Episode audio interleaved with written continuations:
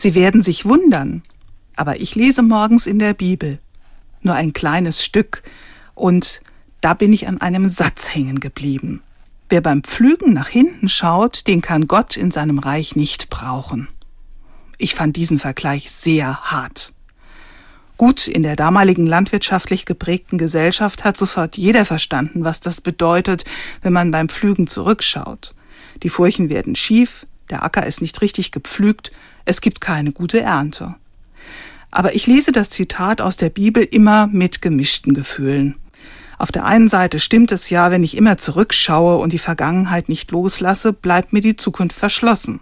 Auf der anderen Seite bin ich davon überzeugt, dass ich aus Vergangenem lernen kann, dass es manchmal auch wichtig ist, zurückzuschauen.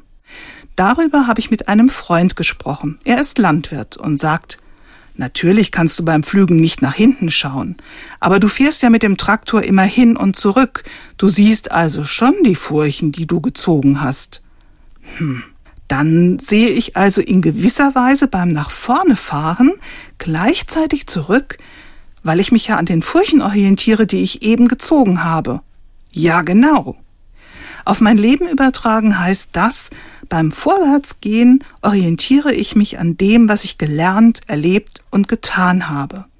Wenn ich das bewusst wahrnehme, habe ich die Chance, aus der Vergangenheit zu lernen und Dinge zu verändern, ohne dass ich mich immerzu umdrehe und die Zukunft verpasse. Für mich eine schöne Vorstellung. Vielleicht hilft es Ihnen auch.